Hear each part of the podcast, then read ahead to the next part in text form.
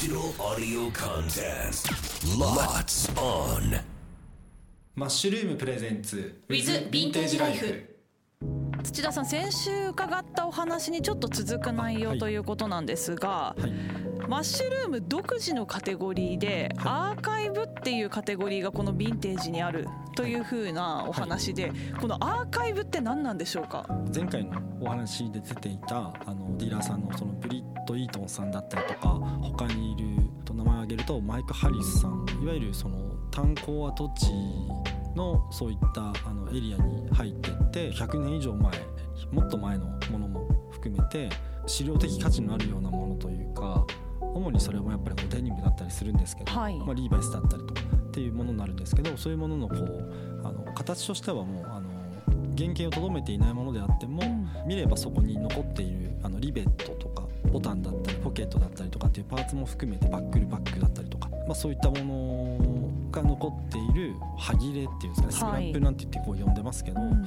そういうものを、まあ、せっかくなのでそういったものも、まあ、商品としてあの、まあ、春部からもう販売したくて。はい。でそれを販売する時にカテゴリーをつけたいなと思ったので、アーカイブっていうカテゴリーにさせてもらったんですけど、はい、その古着を身につけるという意味では、はい。もう身につけることはできないんだけど、はい。でもこう価値としては素晴らしいものだから、はい。そのパーツパーツうんとして販売されているってことなんですね。そうですね。当時のそのブランドっていうのがまあ分かるものはい、がまあメインになってくるので,、うん。でそれが分かる理由っていうのはそこにブランドネームがこうあの刻印されているボタンだったりとかタグがついてたりとか、はい。あの革のパッチがついてたりとか、まいろんなこう部分でそれがまあ断定できるその、まあ、要素になるんですけど、はい。本当人それぞれなので持つだけでまあ満足される方もいるでしょうし、はい。それをこうあの額装することですごくその絵のようにこう見たくて。はその逆に僕おすすめしてるのは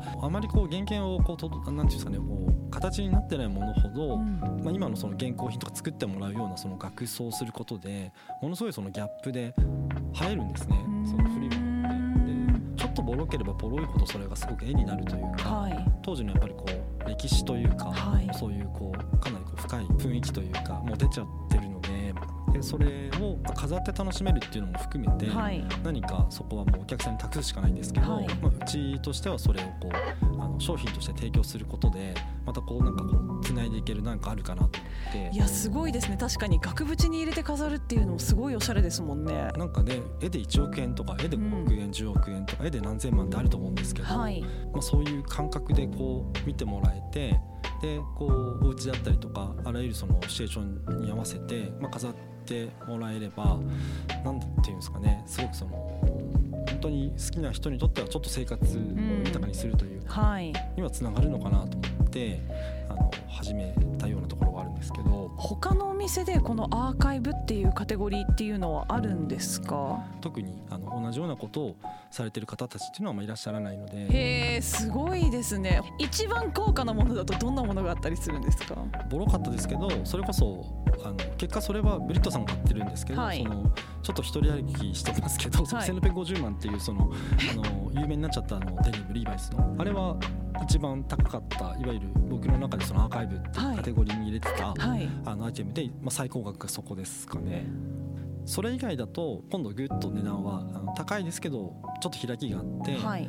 500万円ぐらいの例えばリーバイスのデニムジャケットの着れないようなスクラップいわゆる、まあ、状態の袖がなかったりとか、あーはいはい。見頃はあるけどっていうぐらいの感じのものだったりとかは。なんでそれ切断しちゃってるんですかね？うーんと朽ち果ててなくなってるのもあると思いますし、はい。あとは場合によっては当時履かれてるもの着られてるものに対してダメージが生じてでそれをあの継ぎはぎしてまたこう履いてるものを直さなきゃいけない中でその当時、まあ、これにしようなんて多分それを切っなるほど。取ってつけるとかっていうものに使われてたはずですね。なるほど。はい。それでこうおかしな形といったら失礼かもしれませんけどこう考えられないような形になっているものが、まあ、今アーカイブとして、まあ、商品として販売されてるということでホームページから閲覧できますか、あそうですね。あとは、えー、と店舗に来ていただけると、まあ、よりあのいろんなものがこうショーケースに入ってていうんだろう。まだ値段がついてないものもあって、はい、へそういったの見てもらえますし。え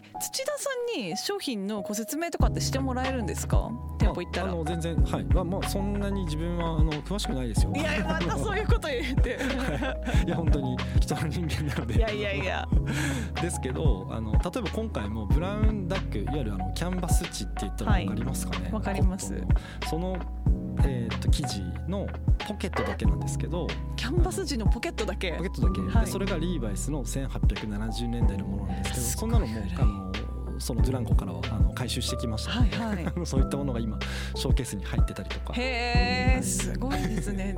興味ある方ぜひねあのそうですね。マッシュルームのねはい。店舗に足運んでいただきたいなと思います。し土田さんからね直接お話も伺えると思いますので。ね。ぜひ、はい、アーカイブもねぜひチェックしてみてください。土田さんありがとうございました。ありがとうございました。